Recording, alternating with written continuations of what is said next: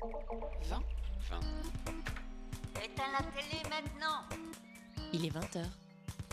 Radio Campus Paris. 93.9, Radio Campus Paris. 17h30, 5h30.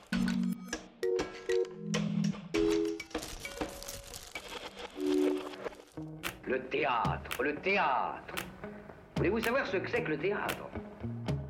Euh, le théâtre, c'est un art du moment. On est en rapport direct avec les spectateurs.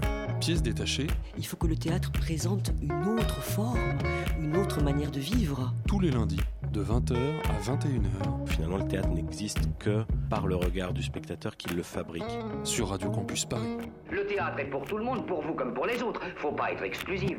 Bonsoir et bienvenue sur Radio Campus Paris, il est 20h et vous êtes dans Pièces détachées, l'émission consacrée aux arts vivants en Ile-de-France. Et ce soir, nous recevrons Arthur Guillot, assistant metteur en scène sur le spectacle Le Maître et Marguerite, un texte de Mikhail Bulgakov adapté et mis en scène par Igor Mandjivski de la compagnie Les Sons Coups. Il sera accompagné par le comédien Yuri Zavalnyuk et le spectacle se joue jusqu'au 10 juin au Théâtre de la Tempête à la cartoucherie de Vincennes. En deuxième partie d'émission, bien sûr, il y aura notre habituel tour de table de l'actualité théâtrale. Nous parlerons de Tristesse, un spectacle d'Anne-Cécile Vandalem présenté au Théâtre de l'Odéon jusqu'au 27 mai. De la guerre de Troie en moins de deux, un texte de de la Bruce mis en scène par Jérôme Inard et Eudes Labrusse, présenté au Théâtre 13 côté Jardin jusqu'au 10 juin. Et de Au bois, une mise en scène de Benoît Bradel d'après le texte de Claudine Galéa, présenté au Théâtre national de la Colline jusqu'au 19 mai. Et avec moi pour faire cette émission ce soir, c'est Laura, Antoine qui est en régie bien sûr, et Camilla, bonsoir. À la technique bien sûr ce soir, Julia Colinessi et Théol Barric. Pièce détachée, les arts vivants à la radio. Laura, Laura, édito Édito, édito concept. Alors, la voix d'un auteur est unique, mais elle traverse les années, les siècles, lorsque ce qui est raconté est plus grand que l'auteur lui-même. Je crois en l'objet création. Je ne voue pas de culte au créateur lui-même. Je crois en la confrontation avec les autres de l'œuvre, quelle qu'elle soit. Je crois en sa résonance en l'autre. Un texte, ce n'est que l'encre et une feuille de papier avant d'être lu par l'autre. Mais lorsqu'il est lu, il prend vie. Et puis, cet autre voudra peut-être raconter ses projections, l'imaginaire qu'il s'est créé en le lisant. Alors, il l'adaptera, peut-être, en pièce de théâtre, et confrontera sa version qui prendra vie dans les comédiens. Et puis viendra le jour de la représentation, un jour où plusieurs centaines de personnes pourront voir exactement la même chose, mais ne l'aura pas vécu de la même manière. Et alors, il n'y aura plus une façon de voir cet objet création. Ainsi, il n'y a pas de maître dans la création, ni auteur, ni metteur en scène, ni assistant metteur en scène, ni acteur, ni costumier. Il n'y a que des sujets au service de l'objet, qui lorsque la représentation prend vie et existe, alors tout cela prend une forme différente et qu'il sera différente en fonction des observateurs imaginatifs. Et voilà, et alors l'objet création, c'est laisser une trace et non pas laisser sa trace. Voilà, c'est un petit gage de d'humilité par rapport aux choses. Voilà, c'est moi, c'est mon petit truc quoi. C'est ma petite idée. Merci, voilà, voilà, voilà. Parce que je voulais en parler parce que ce soir, euh, nous recevons Yuri et Arthur et on est dans une adaptation du Maître et Marguerite. Et le Maître et Marguerite, c'est une pièce absolument magnifique. Enfin, c'est un roman magnifique d'un auteur soviétique, Bulgakov, qui euh, écrit en 1930. C'est une œuvre majeure d'environ 500 pages qui est très dense. Et, et à ce moment-là, Igor a pris cette œuvre et on a créé 1h50 de pièces où vous êtes là d'ailleurs, Yuri et Arthur, et vous avez contribué à cette création justement. Bonsoir. Bonsoir, à vous. Comment ça va? Bien. Ça va bien. Je vais me mettre au petit casque. Ah bah oui quand même, hein. ça fait un peu radio en Ah, plus. c'est plus agréable. Ça fait plus classe. Entendre ta propre voix, c'est bien. Magnifique. Alors je vais essayer de résumer vite fait le, le, le maître et Marguerite, mais ça va être un peu, c'est un peu compliqué, hein, parce que c'est très très gros, Oui, c'est très dense. S'accrocher aux branches. faut s'accrocher aux branches. Voilà, ce sont euh, des intrigues à n'en plus finir, beaucoup de personnages. On est entre le fantastique et l'ultra-réalisme de cette époque-là, euh, enfin de l'époque de 1930. Euh, voilà, on- ça nous donne un peu le tournis. Mais pour une adaptation au théâtre, il faut faire des choix et Igor s'est emparé de trois intrigues principales. Le diable est en visite à Moscou, il pratique la magie noire, plongeant les habitants dans le chaos. Seconde intrigue, l'histoire d'amour entre Marguerite et le maître, écrivain maudit qui désespère à faire publier son roman. Troisième histoire, le procès de Jésus par Ponce Pilate. Voilà, pendant 1h50, grâce à un dispositif en trifrontal, nous serons plongés dans ces trois intrigues, autant surprises. Nous voyagerons grâce à l'utilisation de la vidéo, de différentes langues parlées par les acteurs, de changements de lumière. Nous passerons d'un temps à un autre, d'un lieu à un autre, mais tout objet terre, confetti utilisé pour l'intrigue sera laissé sur le plateau comme un témoin de ce qui a déjà été dit et qui peut peut-être prendre une autre fi- signification. Voilà, est-ce que j'ai été claire ou pas? Est-ce que vous croyez que j'ai pas mal résumé le C'est très truc? très beau, ça donne envie d'aller voir le spectacle. Ah bon, bah voilà C'est pas mal Parce que... pub, c'est bien. voilà, bah vous avez même pas besoin en fait de... L'émission est finie, ça y est. Merci beaucoup, au revoir, c'était très sympa. Non, l'idée, c'est surtout de, de parler de, de cette pièce et Mm. surtout de votre rencontre, vous, euh, Arthur et Yuri, avec euh, Igor. Peut-être commençons comme ça. Comment vous vous êtes rencontrés, Igor, qui était metteur en scène, qui est metteur en scène de la pièce? Euh, alors, pour moi, on s'est pré-rencontrés, on va dire, et puis on s'est vu à l'occasion d'une lecture que j'avais donnée d'un extrait de L'idiot de Dostoïevski. Et on a beaucoup échangé avec Igor parce qu'on est tous les deux très passionnés de littérature et de littérature russe notamment. Et euh, quand j'ai appris qu'il avait euh, l'ambition de monter Le Maître et Marguerite, eh ben, je lui ai fait signe et je lui ai dit que je serais ravi de collaborer avec lui. Et donc voilà, il m'a dit ben, je serais ravi que tu collabores avec moi. Et euh, ce qui l'arrangeait aussi, c'est que étant moi-même acteur et metteur en scène et lui jouant dans le spectacle, je pouvais prendre son relais sur le plateau pour qu'il puisse être à l'extérieur et mettre en place cet euh, énorme dispositif euh, avec de la vidéo, des lumières évidemment, du son et euh, avoir le plus le regard le plus euh, le plus tranquille possible sur ce qui était en train de se dérouler sur ses yeux et comment faire avancer tout ce travail pour raconter cette histoire qui, comme vous l'avez dit, est très très dense et qui, je crois, il a réussi à raconter en 1h50 de façon à la fois claire et très explosive. Et il tient beaucoup à ce terme lui-même de feu d'artifice qu'est ce roman. Et, euh, et Yuri, du coup, euh, puisque d'après ce que j'ai vu, euh, vous sortez du Conservatoire national Oui. en de 2016, Oui. donc il n'y a pas très longtemps. Il y a deux Vous, ans. êtes- ouais, vous êtes tout jeune. Euh, comment. euh, Enfin, tout jeune, tout est Par rapport à vous, oui. je- Bah dis donc, ouais. Voilà, 45 ans. 45 ans, cheveux blancs. Euh, du coup, qu'est-ce que, comment vous avez rencontré Igor? Il m'a appelé il y a un an à peu près, je crois. Il m'a dit Oui, bonjour, euh, Yuri, je t'ai vu jouer. Il m'a vu jouer dans un spectacle qu'on a fait avec Wajdi Mouawad qui s'appelait Défenestration, qui était au conservatoire. Maintenant, c'est édité, ça s'appelle Victoire. Il m'a vu au conservatoire. Il m'appelle, il me dit Je t'ai vu et j'ai j'ai envie de te proposer quelque chose. Euh, je, voilà, je me présente, euh, je m'appelle Igor Menjiski, est-ce que tu vois qui c'est? Je fais pas du tout, en fait, je, je savais pas qui c'est, et il m'a dit euh, J'aimerais bien te rencontrer pour qu'on en parle, et c'est Maître et Marguerite. Et là, je fais Ok, parce que j'a- j'adore, enfin, j'aimais beaucoup ce roman, je l'aime encore plus. Et on s'est rencontrés le lendemain euh, à la gare de Lyon, il m'a proposé ça, et j'ai dit oui, et voilà.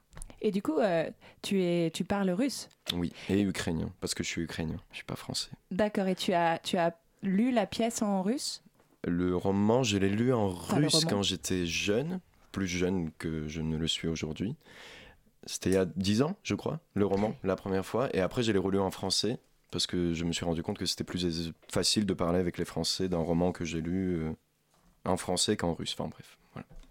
Et j'en profite pour dire que le spectateur a l'occasion d'entendre dans le spectacle plusieurs langues, et notamment euh, Yuri parler russe.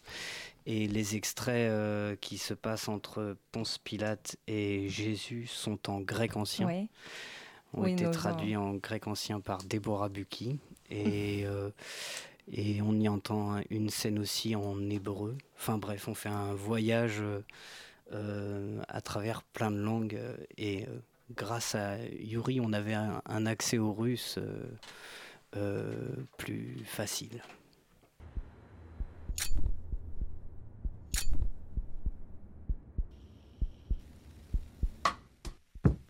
know where I ended up last night.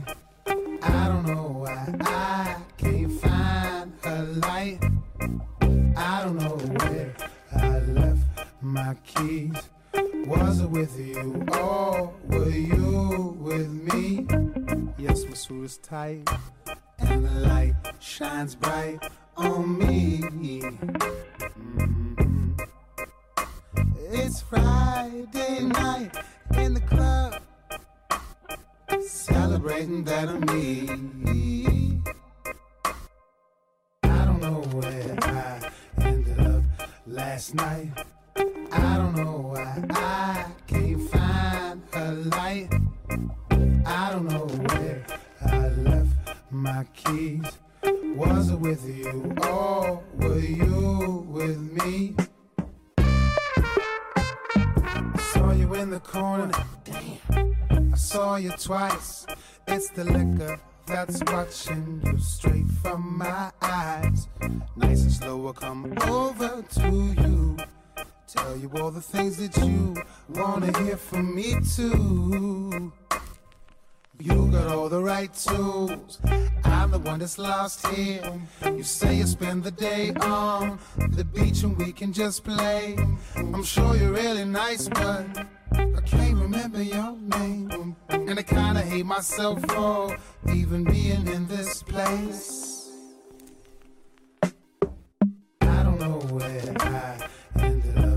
Last night.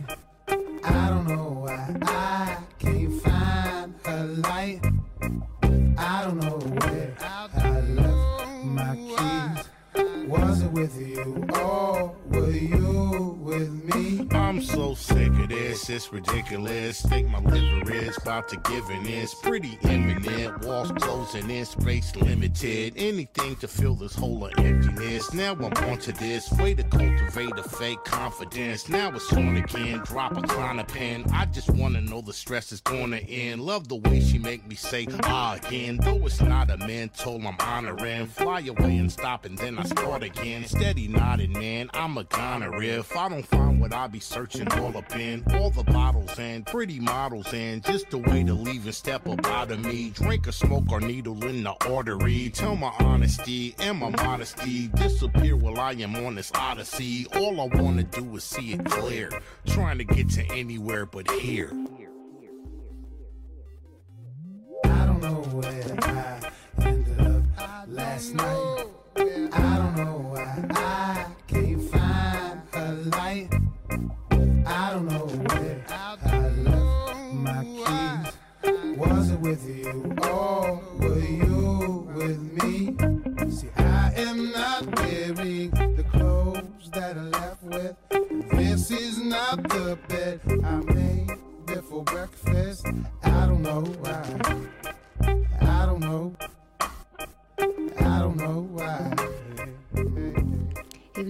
sur Radio Campus Paris. C'était Otis Stax de l'album Fashion Drunk euh, et le titre Fashion Drunk. Et nous sommes toujours hein, en compagnie d'Arthur Guillot, assistant metteur en scène sur le spectacle Le Maître et Marguerite et l'un de ses comédiens, donc Yuri Zavalnyuk. Alors moi je voulais vous demander, euh, enfin je passe du vous ou tu, on ne sait pas trop. je vais te tutoyer alors. Euh, Arthur, c'est la première fois que tu es assistant euh, metteur en scène sur un spectacle? Oui, absolument. Alors, quel est, euh, quel est le rôle de l'assistant euh, metteur en scène? Tu en as un peu parlé tout à l'heure. quelle a été ta marge de manœuvre, étant donné que Igor Manjiski est également sur le plateau? C'est difficile de parler du rôle d'assistant. Je peux parler de ce que ça a été d'être assistant sur, ce, spectacle, parce que je pense que c'est différent à chaque fois je crois que euh, ce qui est important, c'est que le metteur en scène, il a un projet, il a une vision, il va quelque part.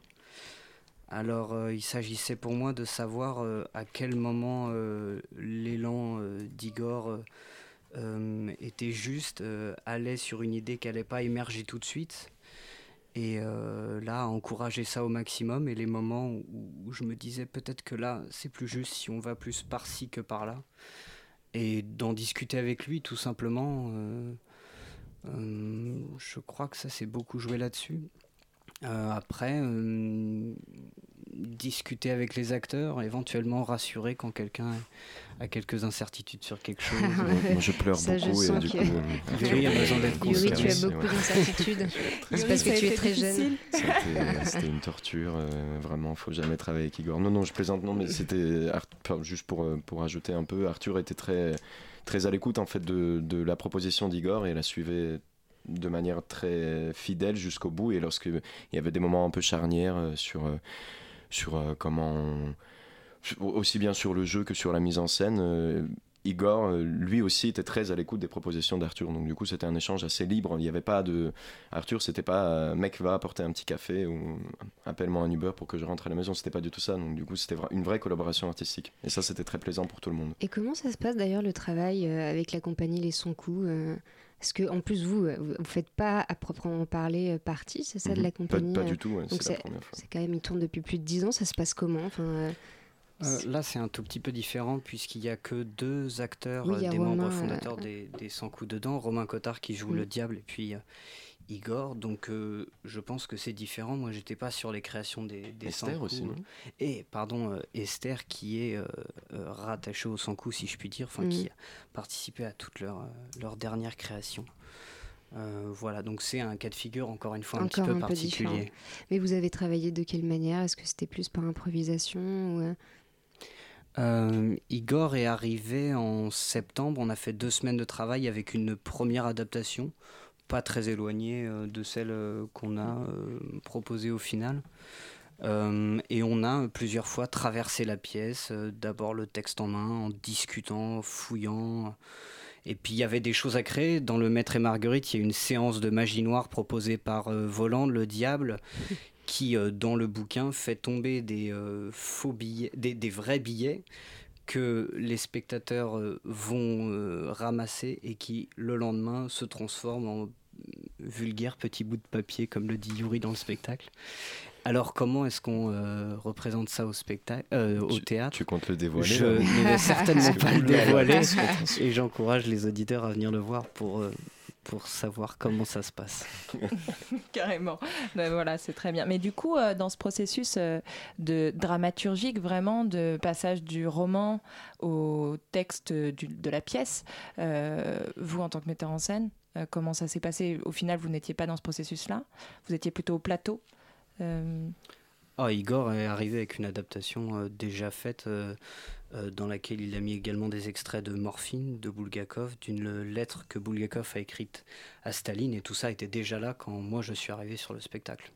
D'accord, très bien. Donc c'est vraiment en fait une, une- un travail de mise en scène euh, à proprement parler. Oui, c'est ça. Je sais pas, j'ai j'ai une question, mais je ne sais pas si tu vas pouvoir y répondre, euh, parce que vous parlez donc trois langues différentes sur scène, c'est ça? Oui, euh, quatre. Quatre même, donc français, russe, est-ce que c'est grec ancien Grec Grec ancien ancien et hébreu. hébreu. Et hébreu. Euh, pourquoi ce choix Euh, euh, Pourquoi ne pas avoir fait toute la pièce en français Euh, Juste à cause de Yuri. Juste à cause de moi, parce qu'il se trouve que je parle russe et euh, j'ai dit à Igor, si jamais je joue, je dois parler russe. Et il voulait garder la langue russe absolument dans le spectacle, parce que pour lui, c'est une langue qui lui est très chère, parce qu'il est d'origine euh, russo-polonaise. Et euh, il a été tout le temps, toute, toute son enfance baigné dans, dans la culture russe, et il voulait pour ce spectacle, pour Maître et Marguerite, qu'il y ait du russe. Donc, d'où ma présence ici.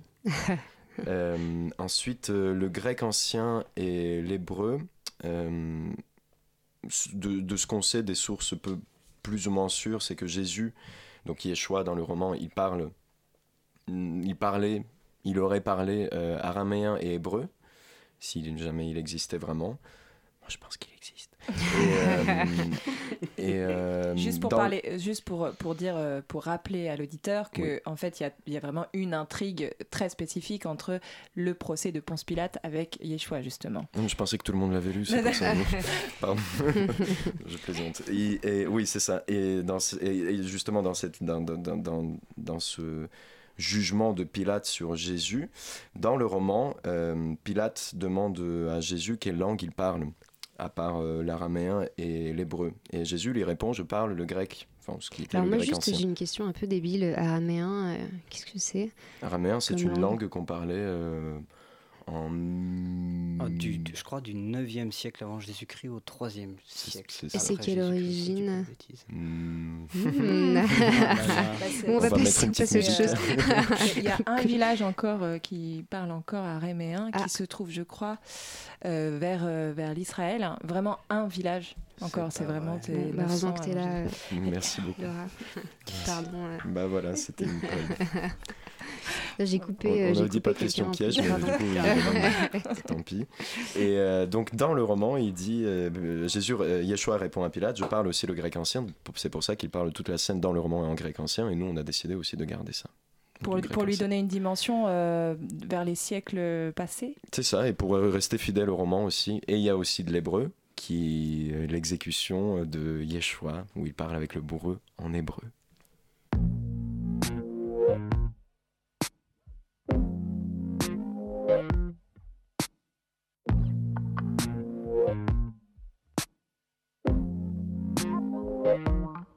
You say I look at other women. I say I don't. You say it's true.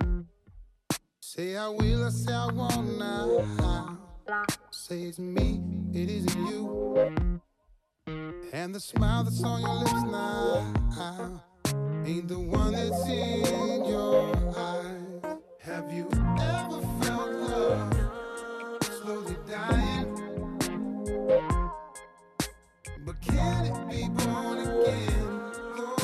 I'm trying. So get your down, baby. I'm gonna take you out now. I wanna get lost in your eyes, lost in your smile.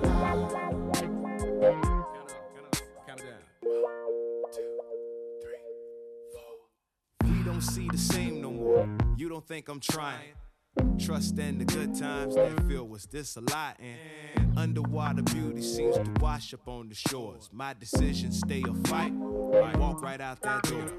Pack my things, clothes on the floor. Looking at you, I still adore. There's a light over mountains that touch the core. So I war for yours with the love I pour. No cups in hands, how can I score? Giving you the antidote that worked before, restore. Therefore, do you care no more? The world is yours if you want to explore. Have you ever felt love slowly dying? But can it be born again? Lord, I'm trying. So get your head down, baby. I'm gonna take you out now. Wanna get lost in your eyes, lost in your smile. There are clouds on the horizon. Lord, a storm's gonna rise. And I go walking in the ocean till these waves cover my eyes. And they will wash away these memories. But can it make me leave? I've been hoping for some more now. If you know what I mean. Have you ever felt love slowly dying? But can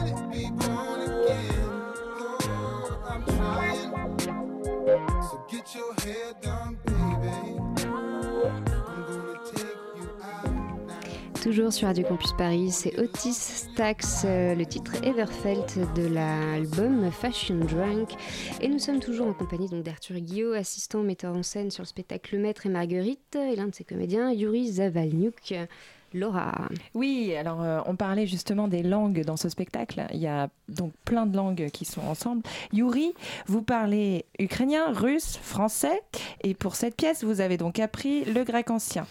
Euh, comment vous avez fait? J'ai- J'ai appris juste mon texte en grec ancien, j'ai- je parle pas grec C'était en ancien. phonétique, euh. C'est- Alors, c'était euh, une amie d'Arthur qui s'appelle Déborah, Bouki. qui est une euh, institutrice et qui parle, euh, enfin qui a fait des études sur le grec ancien et qui parle le grec ancien. Et du coup, elle nous a coaché sur la prononciation et sur euh, voilà, on a travaillé avec elle quoi. D'accord. Et du coup, dans ce processus, euh, comment euh, vous avez réussi à interpréter un texte que dont la parole ne vous étiez pas Mm. familière? Comment ça a marché? Bah, c'est ça qui était intéressant, c'est que finalement, euh, le grec ancien n'a absolument pas la même structure. euh, euh, euh, euh, comment on appelle ça m'échappe. sémantique que le français. Du coup, par exemple, le, le- le verbe est à la fin, les mots ne signifient pas du tout la même chose qu'en français. Du coup, il fallait qu'on puisse. L'indication de Igor, c'était de d'essayer de- de- d'adresser ce texte en grec ancien le, le- le plus simplement possible à notre, à notre partenaire et d'être le plus ouais, de, de- croire à ce qu'on dit quoi. Même si on comprend pas forcément chaque euh, signification de chaque mot. Bien sûr nous nous avions la traduction et le spectateur il a la traduction en français mais c'est vrai que pour le jeu les, mots n'ont- pas le même goût n'ont pas le, le même sens et c'est- mais c'est assez jouissif de savoir que euh, ce que je dis an- anthropopos que ça signifie quelque chose et la manière dont je l'articule ça, ça lui donne une couleur et donc euh, une interprétation quoi Oui, c'est- ça, ça doit être vraiment presque déroutant. Et puis, en plus, vous interprétez euh, deux rôles. Donc, parfois, euh, ça s'enchaîne. Vous, Ouais. vous oscillez donc entre, entre deux langues. Parfois, vous parlez. trois, ouais. Voilà, on voit français, puis ensuite russe, puis ensuite grec. Comment vous y retrouvez? Après, après je, je, je, je, pr- je prends de la drogue. Énormément. Et- et- Ça se voit je- d'ailleurs. Euh, je sais pas, c'est.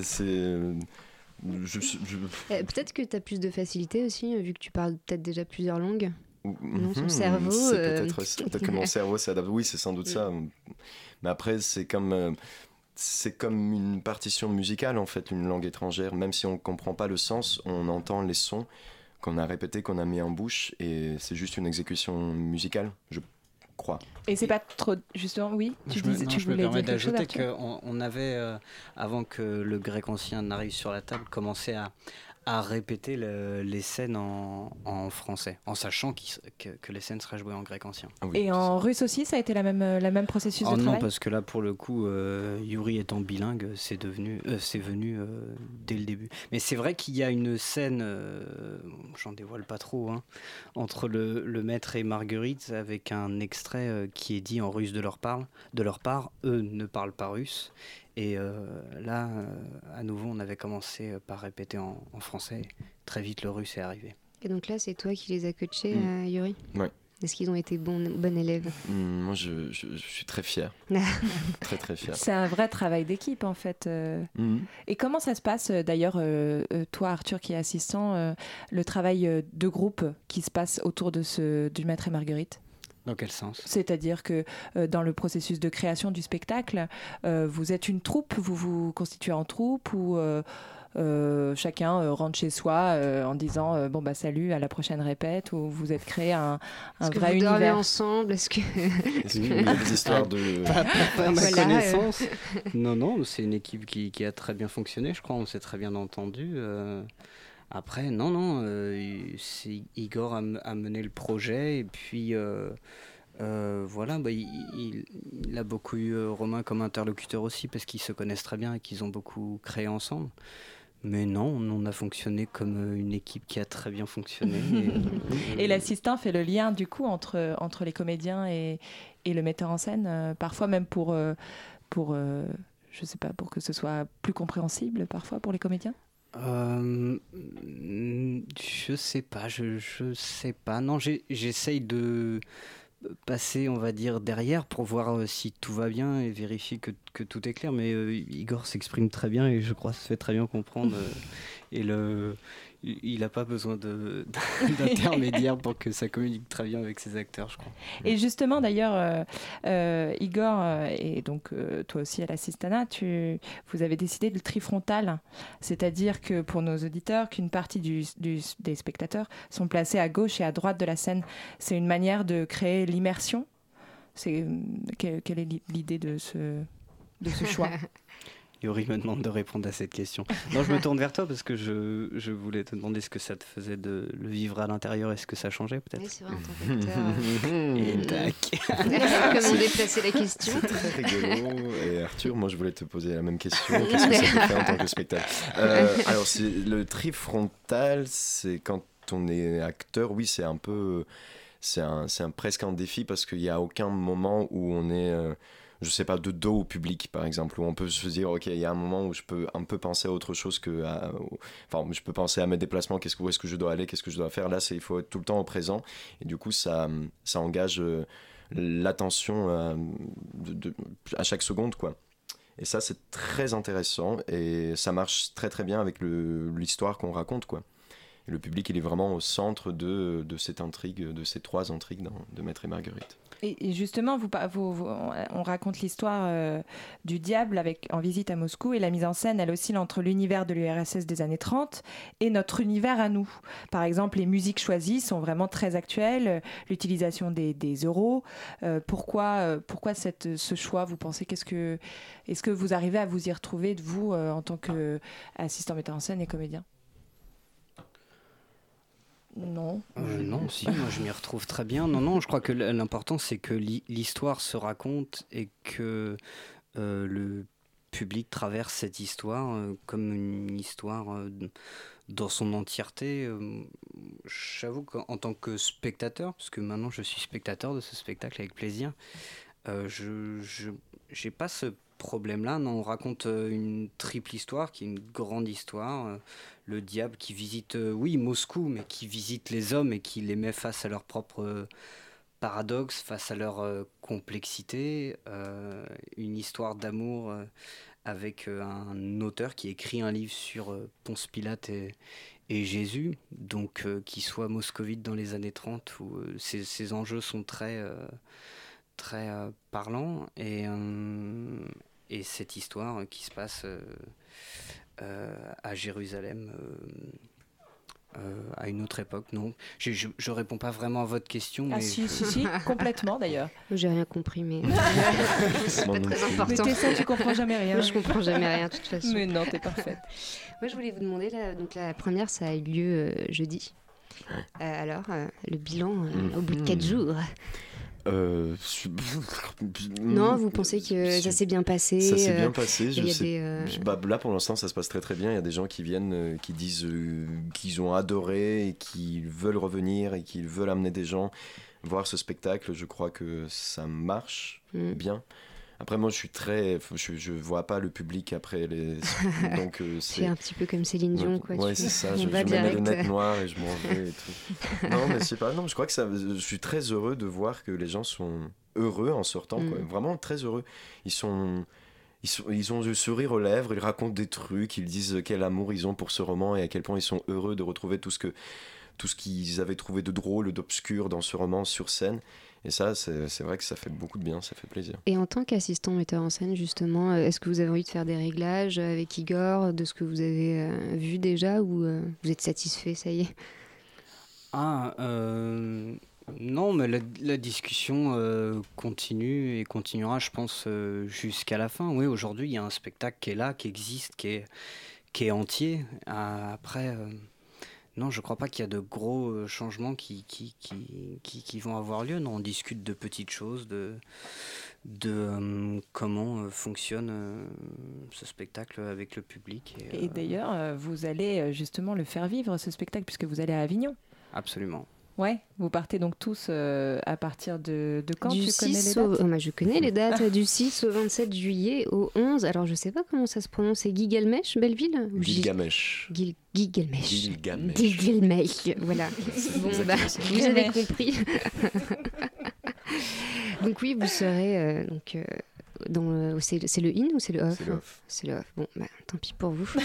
voilà. C'est pas grave, vous allez pa- passer au in demain. voilà, Oui. L'année prochaine. L'année prochaine. Bah, en tout cas, merci d'avoir été avec nous. C'est déjà la fin de l'interview. Donc Merci Arthur beaucoup, merci Guillot et Yuri Zavaniuk. Euh, Donc le Maître et Marguerite ça se joue au théâtre de la Tempête jusqu'au 10 juin et donc du 6 au 27 juillet au 11 Belleville à Avignon. Euh, voilà. De toute façon, toutes les informations sont sur notre site radiocampusparis.org et restez avec nous puisque dans moins de 3 minutes, c'est notre tour de table de l'actualité théâtrale.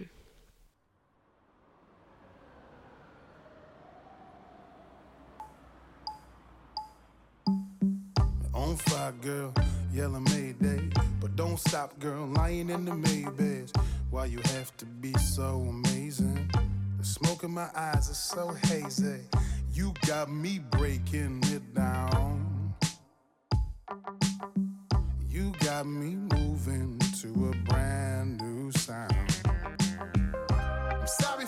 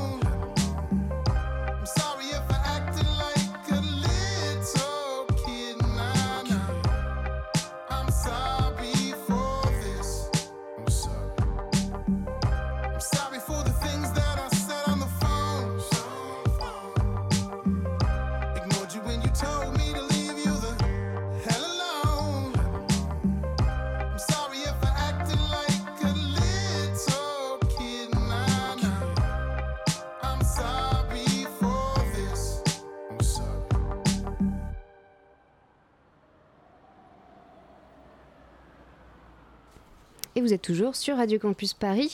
C'était Otis Tax, l'album Fashion Drunk et le titre Sorry. Il s'agit d'une, il s'agit d'une, d'une- histoire, euh, c'est- c'est-à-dire qu'en fait, il s'agit plus d'un, d'un concept d'histoire. Et ce soir en chronique, nous parlerons de Tristesse, un spectacle d'Anne-Cécile Vandalem présenté au Théâtre de l'Odéon jusqu'au 27 mai euh, de la guerre de Troie en moins de deux, un texte de de Labrusse mis en scène par Jérôme Imard et eux de Labrusse présenté au Théâtre 13 côté Jardin jusqu'au 10 juin. Et nous commençons avec Au bois, euh, une mise en scène de Benoît Bradel euh, d'après le texte de Claudine Galéa présenté au Théâtre National de la Colline jusqu'au 19 mai. Alors c'est moi qui y suis allée, euh, mais pas seule, puisqu'aujourd'hui c'est le jour de notre rubrique Théâtre avec. J'ai donc décidé d'y aller avec une vieille branche. Euh, bonsoir vieille branche. Bonsoir vieille branche. Pas si vieille. Pas si vieille, la branche. Une vieille branche bien conservée. Alors aller voir au bois avec une vieille branche à la colline, c'était un peu un retour à la nature, un retour à l'état sauvage, si bien pour nous que pour les acteurs sur le plateau. Et oui, au bois, c'est l'adaptation très libre euh, du conte du petit chaperon rouge. Alors on connaît tous l'histoire, hein, c'est un loup qui vient dévorer une grand-mère, puis décide d'enfiler le chemisier et les bas de la défunte pour se faire passer pour elle et ainsi dévorer sa petite fille venue lui rendre visite. Bon, ben là, c'est un peu la même chose, sauf que euh, bah, tout a été un peu remanié et modernisé. hein. Ici, le petit chaperon rouge est une grande duduche d'ado en basket et sweat à capuche, euh, un peu râleuse, hein, et elle se sent étouffée par sa mère qui a des faux airs de Nadine Morano.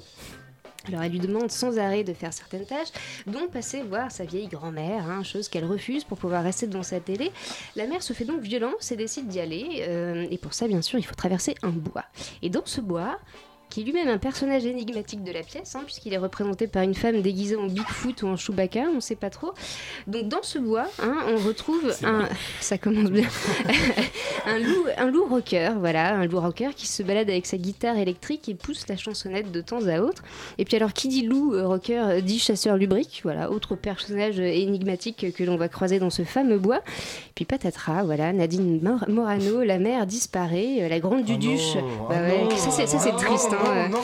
La grande suites rouges se lance à la recherche de sa maman. Et, et suspense, je vous dirai pas la fin, mais surtout que ça m'arrange parce que je crois que j'ai rien compris étant donné que j'ai lu le dossier de presse. Apparemment, il y a deux fins. Euh, je les ai pas vus. Je sais pas vous, vieille Bah, je, je réalise que vous avez bien plus. Parlez bien dans le micro. Vous avez bien mieux compris que moi. Non, parce non, que- j'ai lu le dossier, pas vous, c'est pour ça. Ah oui, bah c'est pour ça parce que finalement moi j'ai absolument Parlez pas. bien dans le micro. J'ai absolument pas compris qu'il y avait une grand-mère.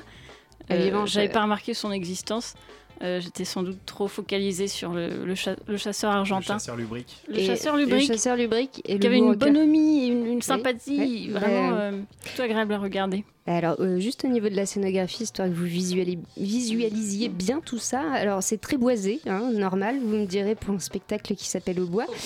Euh, donc, il y a une sorte de tipi en rondin côté court, et au centre, il y a un échafaudage également en bois, avec un écran sur lequel sera projeté des vidéos de bois, et des petits rondins un peu partout. En bois. Voilà, tout ça en bois. Alors, c'est vrai que c'était vraiment étonnant comme spectacle, hein, parce que euh, je crois que c'était douloureux pour tout le monde, pour nous dans le public, là là là mais aussi pour les acteurs sur le plateau. Donc, sauf le chasseur, euh, Lubric, qui, euh, qui avait une certaine bonhomie et qui était très content d'être là. Je pense que c'est parce qu'il était étranger. Euh, oui, il comprenait pas, je crois. Donc, en fait, je sais pas trop ce que j'ai vu. hein. Voilà, un vieux loup rocker, un Bigfoot qui se déplace sur scène en faisant des bruits euh, comme dans The Grudge. J'ai cru comprendre qu'il y avait des ambiguïtés sexuelles entre la mer et le loup. J'ai aussi l'impression entre la mer et le bois. Des déplacements inattendus des personnages en danse contemporaine, des chansons qui arrivent comme un cheveu dans un frigo. voilà, rien n'allait vraiment ensemble. C'était de la science-fiction, tout ça. Voilà, j'ai pas compris grand chose. Et je peux pas vraiment dire que j'aimais ce spectacle, mais par contre, je trouve que ça a grande qualité. Bah, c'est qu'il y a une grande liberté d'action et de création. Là, il n'y a pas, pas d'obstacle, on s'interdit rien. Euh, voilà, ils tentent, ils tentent tout. Euh, des choses absurdes, hein, mais pas forcément logiques, pas forcément au bon endroit. Mais ça a le mérite de tenter. Et moi, je suis pour la non-censure dans la création. Euh, il paraît que l'échec est la plus subtile forme de la réussite. N'est-ce pas, Vieille Branche ah bah ça j'en suis la, La preuve là Branche pour en témoigner. euh, rester anonyme. Ah oui, oui, oui. Ah, Vieille Branche, euh, qu'est-ce que vous en avez pensé, vous? Eh ben, euh, déjà, au bois, j'ai repensé au titre et je me suis dit que je m'étais pas du tout. euh, j'ai Pas du tout eu l'impression d'être au bois, mais plutôt dans un square ou un parc. Ah oui, vous n'avez pas senti la non, forêt non, pas du tout. Mis à part ce personnage feuillu avec ses, tous ces, ces bruitages. Chewbacca hein. Euh, Oui, ce de genre de Chewbacca à talons compensés, euh, feuillu. Il y a des chaussures très intéressantes. Avec tous ces bruitages un petit peu étonnants. Non, non, j'avais plutôt l'impression d'être Qui dans se fait un. tripoter par la, par la mère à un moment donné. Elle s'allonge dessus et elle lui touche les fesses. Oui, c'est vrai qu'il y a une petite scène un petit peu, euh, On sait pas un trop. peu olé olé avec le, le bois. Mais en même temps, moi Euh. j'ai- j'ai une question. Je, je suis désolé, je me permets de te couper. Il vous dit qu'il traverse le bois et que le bois est. euh, Non, est c'est bien incarné- pire que ça. En fait, il y a des rondins partout, tu vois, et c'est juste qu'à un moment Non, il y donné. a quatre petits euh, bouts de rondins il y a des euh, éparpillés rondins, partout sur voilà, la scène. Éparpillés, et puis, euh, et puis à un moment donné, il y a un truc feuillu qui arrive, on comprend pas du tout ce que c'est, hein, et ça fait. The Walking Dead. donc on comprend pas, et puis à un moment Mais on il y a se dit, un ah, texte Oui, oui, il y a un texte. c'est Oui, surtout Claudine Galéa, quand même. Oui, Claudine Galéa qui C'est un peu une super. Euh, une femme qui fait des beaux textes, donc. euh, bah, D'ailleurs, sur le texte, euh, je- oui, j'ai pas bien saisi. Il est souvent question de, de plats préparés, de, de plats surgelés, de, de belettes. Si vous avez euh, vraiment fait attention à Vieille Branche, non À Vieille Branche, Vous n'avez pas percuté. Oui, c'est vrai parce que j'ai un rapport à la hein. nourriture particulier. Mais il était question beaucoup de nourriture, Ouais, je sais effectivement. pas, mais j'ai pas, euh, j'ai pas entendu. Bon, bah, avez- moi, c'est ce que j'ai retenu. Vous avez donc pas aimé. Non, euh, en fait, euh, juste pour euh, revenir à ton explication, en fait, donc je, je pense que le, le plateau est un bois. Je dirais, hein. Mais euh, on sait pas trop. et donc il y a ce personnage étonnant qu'on découvre au fur et à mesure qui est euh, le bois. Mais je pense qu'on met bien euh, une heure à le découvrir alors que la pièce fait une heure vingt. Ah d'accord. Voilà. D'accord. Voilà. Donc, Bill Branche, tout ce que vous avez à dire. euh, Qu'est-ce que je pourrais ajouter? Oui, non, mais ce chasseur. euh, bah, Oui, mais C'est vrai. j'en profite un peu. Vous, euh, y allez, vous y- allez souvent bah non, justement, j'y vais assez rarement et bon, c'est vrai que. C'est trop non. concept. Hein. Là, c'était vraiment Non, non, j'étais assez euh, ouverte justement à tout ce côté un, peu conceptuel, mais non, c'est vrai qu'il y avait des moments assez déroutants. Je, je me suis ennuyée et, amu- et amusée par moments quand même. Est-ce que l'ennui, le fait de vous ennuyer, vous a amusé Non, mais de voir les gens s'ennuyer, ça m'a crois. J'ai pu surprendre quelques personnes se prendre la main, euh, enfin le, le front euh, dans les mains. Et... Oui, c'est vrai que mon voisin était Euh, pas le très voisin content. était particulièrement euh, oui, Ouais. Alors moi, j'ai décontenancé. une- j'ai une autre question. Euh, c'est un spectacle jeune public? Ah oui, oui, apparemment, je crois, ouais. Si, Bah, si, je- parce que je dans le dossier attention aux presse... plus jeunes quand même. Ben, on sait pas trop. Ce qui se passe entre le bois et la mer. et, euh, le, risque et le bois et le loup. et, entre le cha- et on parle pas du chasseur Louis. Et le chasseur qui apparemment viole. Ah, oui, oui, oui, c'est Oh, vrai. je vais pas dire la fin. Ah, c'est vrai, on, nous- oui, non, oui, non, n'en dévoilons va pas pas, trop trop. dévoiler. oui. On a Bah, juste après- parlé de viol. J'ai l'impression. je. Pense que vous avez lâché, lâché le loup. Lâcher le loup. Non, mais en fait, on sait pas trop parce que euh, je sais qu'il y avait mon voisin a beaucoup réagi parce qu'à un moment, la mère tripote le bois, mais on sait pas si. euh, si Elle se c'est tripote vrai. un peu Elle- elle-même, hein, j'ai elle se tripote- l'impression. Elle se tripote elle aussi à un Bah oui. moment donné, mais Oui, on sait pas trop si il se tripote vraiment ou si ou si on n'est pas sûr de nous quoi. Mais tout le monde était là et en même temps, ah, on Mm. sait pas vraiment ce que c'est. Eh ben écoutez, moi ça me donne envie. Bah oui, oui, oui, vas-y. C'est qu'une heure vingt, donc ça va. euh, T'as pas envie de partir avant la fin, quoi. Même s'il y en a qui sont partis pendant le pendant, pendant le. Et il y avait beaucoup d'enfants alors ou pas? C'était quoi leur Bah, il était 20h, hein, donc Mais ils étaient plutôt couchés. adolescents quand même, hein, peut-être pas tellement d'enfants. Oui, il y avait, beaucoup- il y avait avait, quel- quelques scolaires, je crois, Mais je crois tout. que c'est aussi pour les enfants, parce que dans le dossier Ah de oui presse, elle dit que les enfants étaient très emballés par. Ah oui, mais peut-être parce qu'il y avait aussi un grand écran, c'est vrai. Vous n'en avez- si, pas parlé. dit, mais j'ai dit qu'on Ah, passe j'ai du pas, bois. j'ai pas euh, été on passe très du bois. Souvent, il y avait des petites. euh, des Non, petites, non, mais il y euh, avait cette espèce d'écran en plein milieu Oui, de la scène avec, avec des, des du vidéos. bois. Oui, vous avez pas vu passer des vidéos Oui, de si, bois si, il y avait du bois et puis des petites Et scènes ça- euh, dialoguées aussi. Oui, mais, oui, euh, de temps en temps entre Nadine Morano et, et la grande Duduche. Ça t'a ça t'a redonné, ça t'a donné envie d'aller au théâtre encore ou, ou du coup ça t'a plutôt dégoûté, aucune envie de Non, non, retourner j'ai- dans cette j'ai- scène non, ça m'a quand En même fait, plutôt donné envie et, de. non. et vous êtes surtout venus parce que c'était gratuit. c'est- Euh, pardon. Oui, bon, quoi.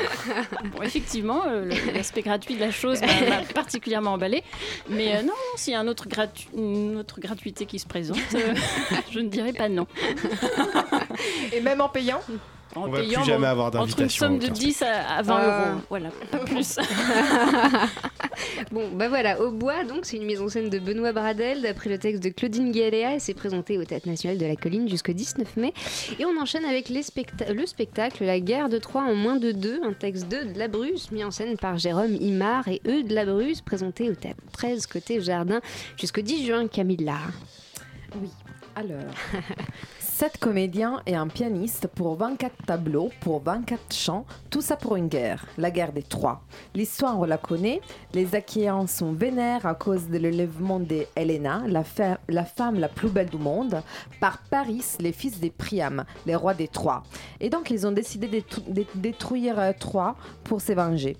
Mais bon, euh, c'est pas aussi simple. Troie est une ville fortifiée et donc euh, les Achéens devront attendre 10 ans avant d'y arriver grâce à la rousse du cheval des bois. Entre-temps, ils font des petites batailles, ils jouent aux, dames, hein, choses comme s'occupe ça. comme on peut. hein. Voilà, donc la pièce est un gros résumé de l'ouvrage d'Homère, mais pas seulement. Pour cette réécriture, la compagnie s'est plongée dans la littérature grecque et latine avec Sophocle, Euripide, Virgile et d'autres. Mais malgré ces références, il n'y a rien dans, la- dans cette pièce.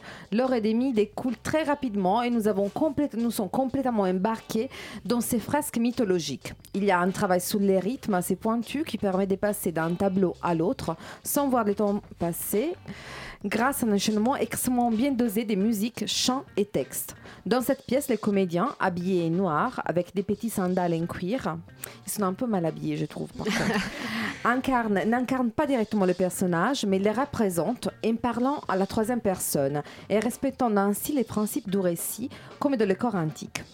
Plusieurs aspects sont à relever. Alors, les travail à épurer sur la scénographie. Tout est développé. Le- Épuré. Le travail est épuré. Du coup. Il Non. est épuré ou il est à épuré Ah, la pauvre Non, Camilla, on est en train de la reprendre. Un travail épuré, oui. Ouais, Il n'y a pas de verbe. Les travails épurés. Sachez que Camilla est- instite. On ne le dit pas. Tout est développé à partir de quelques chaises et une table, même les gros chevals de bois. L'introduction, autre point, l'introduction d'un rapport à la dimension et l'objet. Hélène, par exemple, est interprétée par une petite poupée blonde, je pense une Barbie. Après, autre point, les décalages entre les thèmes tragiques et les traitements comiques. Nous n'assistons pas vraiment à une guerre, mais plutôt à une fête où tout est extrêmement drôle. Et après, dernier point, les rôles du cœur. Les personnages clés ne sont que des apparitions. Les vrais protagonistes de ces fresques, les cœurs. Cœur le absolument. Voilà, c'est seulement cet aspect silhouette des personnages qui m'a laissé quand même un peu perplexe. Je trouve dommage réduire toutes les figures à quelque chose d'assez drôle, mais aussi un peu plat. Donc, dans les travaux de réécriture, j'aurais aimé un focus sur certains personnages pour les faire sortir un peu de la mêlée et pour euh, leur donner un peu plus de consistance. Par exemple, des personnages comme Achille ou, Ca- ou Cassandre, mes préférés. voilà. Donc, les travaux de la compagnie Aude Labrousse restent dans tous les cas admirables pour sa capacité d'adaptation d'une histoire aussi complexe de façon décalée et en montant fidèle à l'histoire. C'est un bon exemple de comment on peut faire du théâtre contemporain et populaire. Tout extrêmement accessible, la pièce est conçue à partir de 9 ans et je vous assure, tout le monde se marre comme des baleines. Ça, ben. c'était un long travail. Euh, J'ai découvert que c'est la troisième version parce que avant la compagnie a fait une version précédente jouée dans des appartements assez intimistes et après ils ont fait une autre version avec des amateurs. Donc voilà, dernier conseil, arrivez bien à l'heure parce que sinon vous risquez de vous retrouver dehors comme moi. J'ai risqué d'arrêter la pièce Ah, parce que c'est toujours complet. Ah, d'accord. Voilà. Ah, ça a l'air bien. Écoute, euh, on a envie d'y aller, hein Donc c'est au théâtre 13, c'est on sait bien Côté jardin. Oui, exactement. et Oui, oui, c'est faites attention. C'est à côté d'un petit jardin. On se fait souvent avoir. hein. Moi, plusieurs fois, j'ai failli louper des spectacles hein, parce que je me gourde de côté. Le jardin Seine. Bah ouais, et puis ils sont, ils sont pas du Ils tout sont à pas à côté. Ils sont super loin. Ouais. on râle, hein. Oh, on n'est pas content. En tout cas, Camilla a un- aimé un spectacle. Oui, c'est assez rare. Et ça, quand je même. suis presque un peu déçue. J'avais presque envie de rigoler ce soir, mais bon, c'est pas grave. Donc oui, La guerre de Troie en moins de deux, c'est un texte de la Bruce, mis en scène par Jérôme Imard et Eux de la Bruce, présenté au théâtre 13 côté Jardin, jusqu'au 10 juin. Et nous terminons avec le spectacle Tristesse, un spectacle d'Anne-Cécile Vandalem, présenté au théâtre de l'Odéon jusqu'au 27 mai. Antoine qui a loupé euh, donc euh, La guerre de Troie en moins de deux, est-ce que Et tu Eh oui, allais voir euh, Pour des bonnes raisons, mes amis. Il a du travail. Exactement, enfin. Alors, euh, nous ne sommes pas, par là, pas là pour parler de moi, mais pour parler donc du spectacle Tristesse. Euh, donc on y allait à l'Odéon avec euh, Laura. Alors, euh, le spectacle s'appelle Tristesse parce que nous sommes sur une île nommée Tristesse, c'est au Danemark, dans une époque proche de la nôtre. Euh, cette île porte bien son nom car autrefois c'était le poumon économique de la région grâce à son élevage et ses abattoirs, mais l'île a été désertée suite à une mauvaise gestion de l'entreprise, ce qui a entraîné pauvreté, misère et suicide. Il ne reste plus que 8 habitants sur cette île, ou plutôt 7, car la pièce commence sur la découverte du corps d'Ida, femme du propriétaire des abattoirs qui s'est pendue au drapeau du Danemark. Nous suivons donc ce deuil à travers les autres personnages de l'île. Donc je vais les citer. Alors il y a le maire de l'île, c'est un gros beauf, un gros beauf sexiste, raciste, qui persécute sa femme et qui n'arrête pas, sa femme qui n'arrête pas de pleurer. Euh, ils ont deux adolescentes, dont une des deux est muette depuis qu'elle a trébuché malheureusement sur le corps d'un des suicidés de l'île, se retrouvant face contre terre, baignant dans le sang du défunt, les yeux dans les yeux. Euh, alors il y a le pasteur qui est l'ancien comptable de l'île, il y a le mari d'Ida. Comment? Non, il y a le mari d'Ida qui est le propriétaire des abattoirs.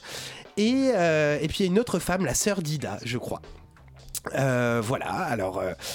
Euh, arrive du continent pour les funérailles la fille d'Ida, qui est le leader d'un parti populiste du Danemark, euh, qui en passe de devenir Premier ministre. Elle vient aussi pour régler les affaires de la famille, notamment le rachat de l'île de ses abattoirs pour en faire des studios de cinéma, sans doute pour faire des films de propagande de son parti, on ne sait pas. Euh, donc, autre présence importante, s'il en est, ce sont celles des deux musiciens et d'une pianiste chanteuse qui sont les amérantes, les ouvriers suicidés, et puis Ida, son fantôme. Ils errent, ils chantent, ils jouent tristement sans que personne ne les remarque, sauf peut-être la- l'adolescente muette. Alors l'esthétique est austère, protestante même, euh, non sans rappeler le tableau de American Gothic de Grant Wood.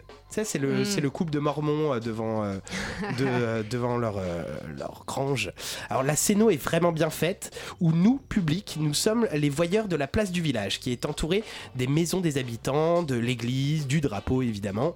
Le public est doublement voyeur, car cette pièce techniquement est vraiment un mélange entre un film tourné en live et du théâtre. Oui, parce qu'en plus, il y a- les maisons vraiment sont, sont, sont créées, quoi. Ah oui, les, il y a, il y a les maisons, maisons hein. sur C'est le pas plateau. symbolisé, les maisons sont sur Ah, le il y a plateau qui sont maisons fermées. Ouais. Et du coup, pour que le public voit ce qui se passe dans les maisons, t'as deux, euh, deux steadicamers, c'est deux caméramans qui font les chants contre chants, euh, du coup, où, où c'est vraiment un film euh, tourné euh, en live, quoi.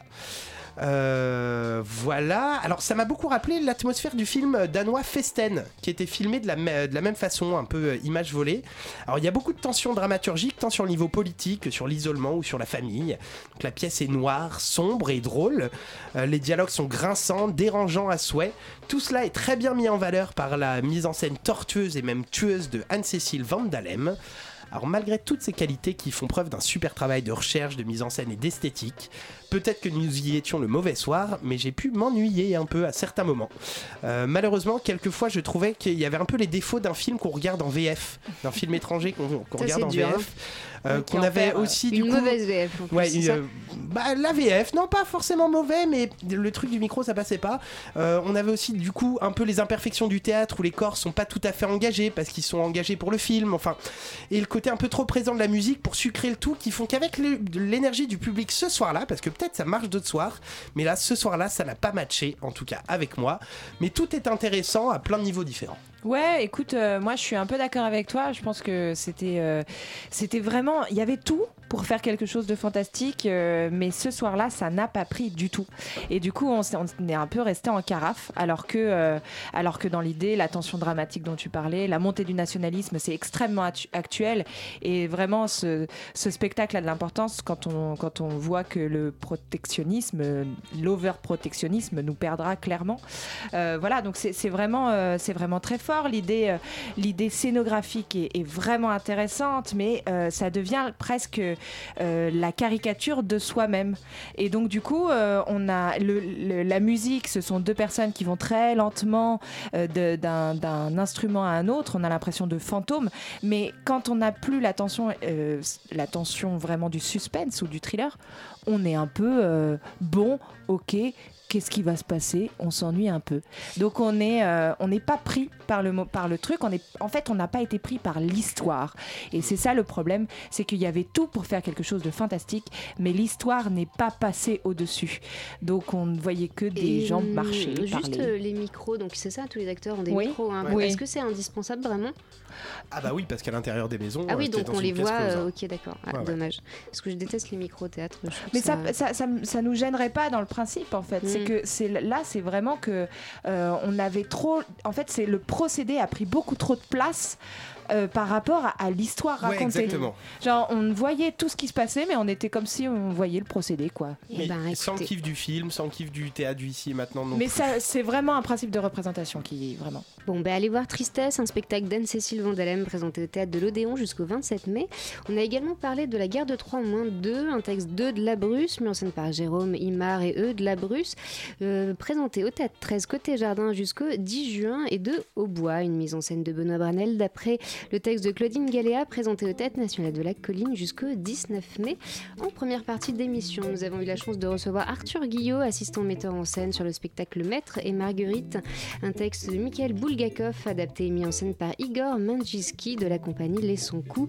Il était accompagné du comédien Yuri Zavalnyuk et le spectacle se joue jusqu'au 10 juin au théâtre de la Tempête à la cartoucherie de Vincennes et ils seront également à Avignon donc du 6 au 27 juillet au 11 Gil, Gil, Gil- Gilgamesh. Voilà, vous irez voir sur le site hein, euh, ce radiocampusparis.org et cette émission a été préparée par Laura Chrétien avec la complicité de Camilla Pizzichillo, Antoine euh, de Clercq et La Vieille Branche, présentée euh, par Tessa Robinson et réalisée par Julia Cominassi et Théo Albaric. Et maintenant, c'est Yumi. Euh, restez connectés sur le 93.9 FM. Très belle soirée à vous. And the night must have this moon. 21. 21. Radio Campus